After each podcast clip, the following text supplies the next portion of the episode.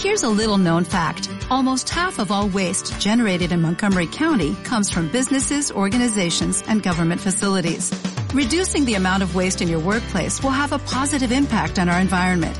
It can also save you money on your disposal costs. Reducing waste and recycling at your business is easy to do and is the law in Montgomery County. Make it your business to recycle right. Learn more at montgomerycountymd.gov slash recycle right or call 311.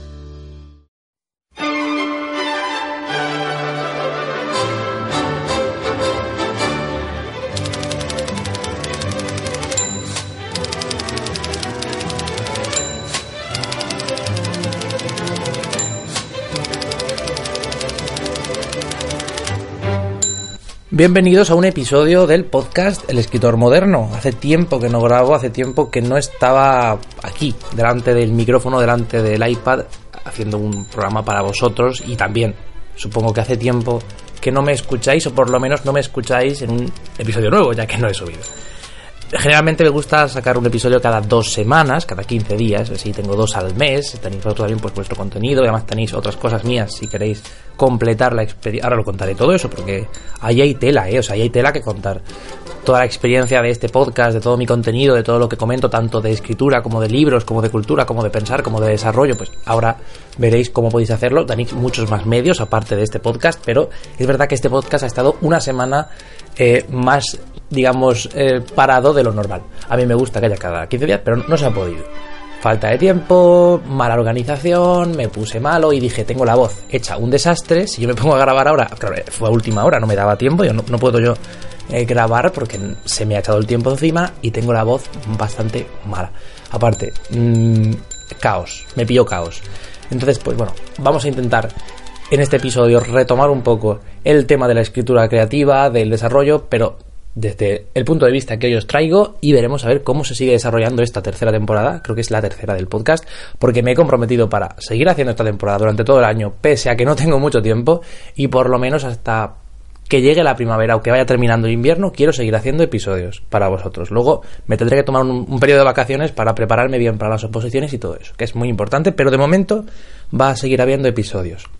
Y a esto de los episodios se le suma mi, otro contenido, como os decía, tengo un canal en YouTube, he decidido ampliar un poco por ahí, por esa vía, me gusta, al principio es como, bueno, voy a intentar ver qué sale, voy a intentar grabarme haciendo un podcast y ver si realmente me gusta, no, me motiva, oye, me ha encantado, o sea, conquistado absolutamente, o sea, es algo que me llena de verdad, es como bueno, por lo menos de momento me llena. Quizá con el tiempo me acabe cansando, estas cosas nunca se sabe. Pero es que de momento digo, quiero seguir haciendo esto. De hecho, me gusta más que los podcasts, porque yo hacía los podcasts porque me permiten comunicaros algo, transmitiros algo, haceros pensar, jugar, tal. Pero mm, como no me obligan a mostrar mi cara, no me obligan a estar delante de una cámara, me ahorran el proceso de edición, eh, trabajar archivos tan pesados, me ahorran ese miedo escénico que puedo tener. Yo no, tengo miedo escénico, me gusta salir a un escenario, me gusta hablar con público, me gusta dar conferencias, pero a la hora de ponerme detrás de una cámara es como, o sea, delante de una cámara es como no.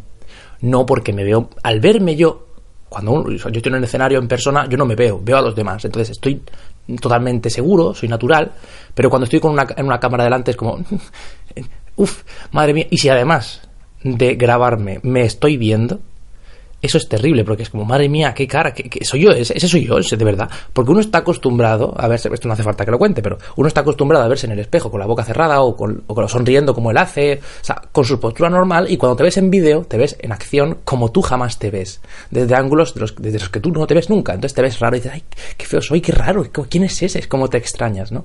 Pues tuve que superar eso, he tenido que superar unos cuantos, digamos, miedos, inseguridades, aparte de ciertos elementos técnicos que tenía que aprender para poder hacer vídeos, para poder publicarlos, para poder llevarlos hasta vosotros.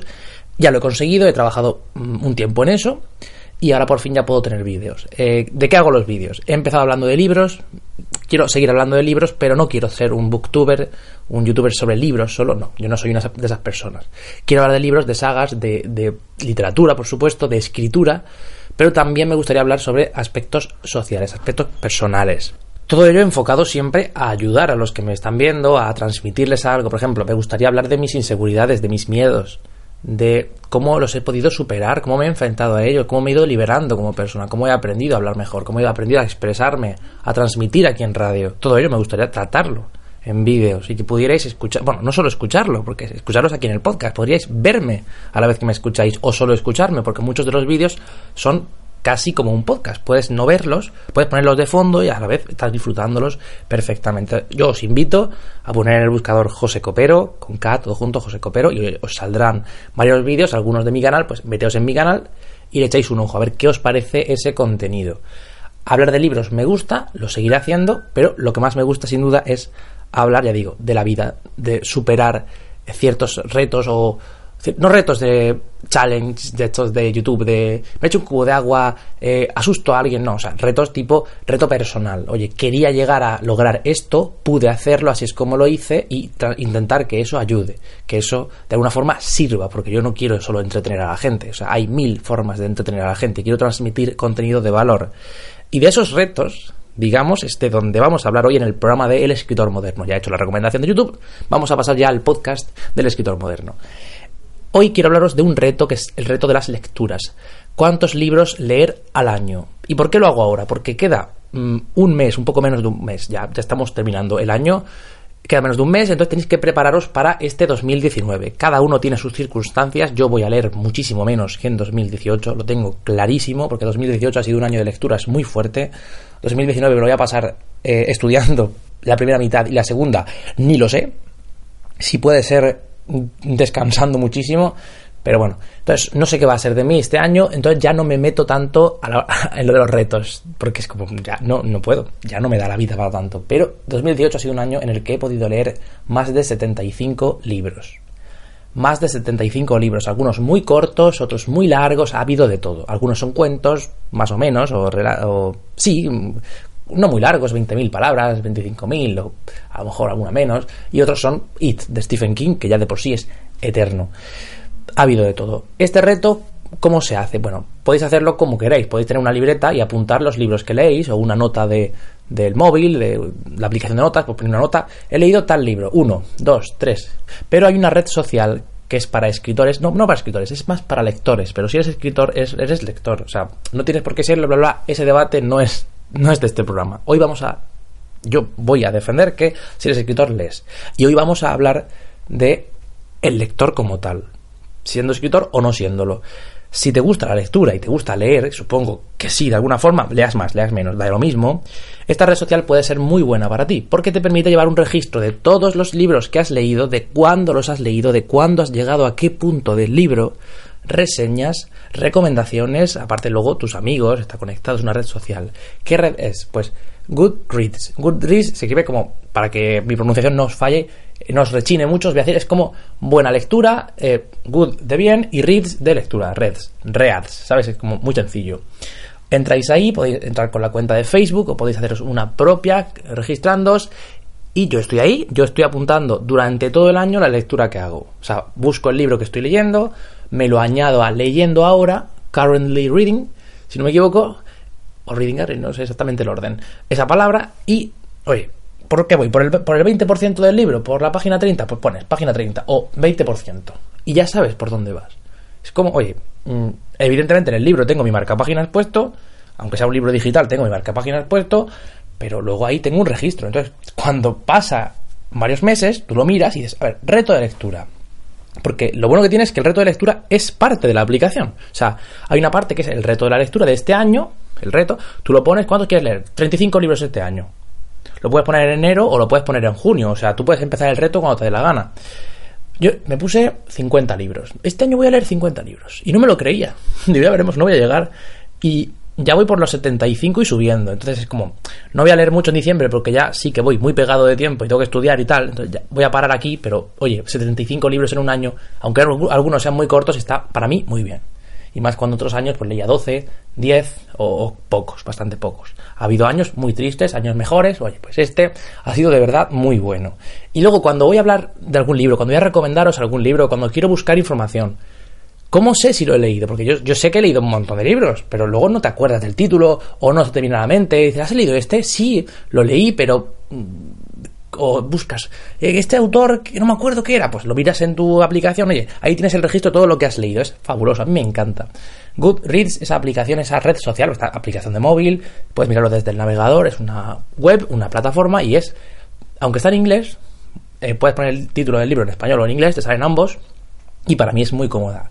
¿Y esto por qué? Porque te permite llevar a cabo ese reto. Yo os invito a que este 2019, pues si hagáis el reto de la lectura, yo pondría 45 o 50 libros. Me parece una cifra muy buena. ¿Por qué? Porque es un poco menos de un libro a la semana. Entonces habrá libros más cortos, libros más largos. Si os gusta leer bastante, si sois escritores o algo, yo creo que al menos un libro a la semana leéis. Si leéis un poco menos, podéis poner 20 si leéis uno al mes porque son más grandes o más gruesos o más extensos o porque no os gusta leer tanto pero un poco sí, pues oye, 12, ¿sabes? Tú pones el que tú quieras y si luego llegas a 20 y quieres subirlo, pues subes el reto. Yo empecé en 50 y lo subí a 60 y luego a 65 y ahora a 75 y ahí sigue, ¿no? Y ya no quiero subir más porque ya lo he cumplido, digo, venga, me voy a quedar con el reto cumplido que para una vez que cumplo mi propósito de año nuevo, pues voy a aceptarlo. Y este es un poco el tema que quería comentar hoy. Es sencillo, es rápido, no quiero tampoco daros la chapa, que digo, voy a volver, estoy un poco aún convaleciente, pues vamos a ver, vamos a tratar este tema que me parece interesante y a ver si empezamos 2019 leyendo como debe ser, porque un escritor, ante todo, yo opino, aunque antes pensaba lo contrario, ahora estoy convencido, un escritor es un buen lector. Si no lees, tú me dirás que vas a escribir, tú me dirás, tú genio no eres. Genio habrá alguno, pero dudo mucho que todo el mundo que escuche este podcast, yo incluido, sea un genio. No creo eso. Entonces tenemos que leer, tenemos que formarnos y no por obligación sino porque realmente nos apasiona y nos gusta. O sea, nos hemos criado leyendo o no, pero lo hemos descubierto con el tiempo y ya es una cosa que no tiene comparación. Yo me despido ya por hoy, soy José Copero, eh, os recomiendo también, aparte de mi canal de YouTube, que realmente me está gustando un montón y es algo en lo que estoy poniendo bastante mi empeño, pese a no tener demasiado tiempo, pues estoy sacando para que todas las semanas haya vídeo, si puede ser alguna semana quiero que haya dos.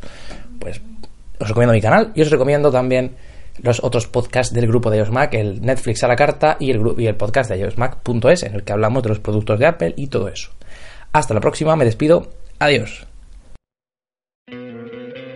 ¿No te encantaría tener 100 dólares extra en tu bolsillo? Haz que un experto bilingüe de TurboTax declare tus impuestos para el 31 de marzo y obtén 100 dólares de vuelta al instante. Porque no importa cuáles hayan sido tus logros del año pasado, TurboTax hace que cuenten Obtén 100 dólares de vuelta y tus impuestos con 100% de precisión. Solo con Intuit TurboTax. Debes declarar para el 31 de marzo. Crédito solo aplicable al costo de la presentación federal con TurboTax Full Service. Oferta sujeta a cambios o cancelación en cualquier momento.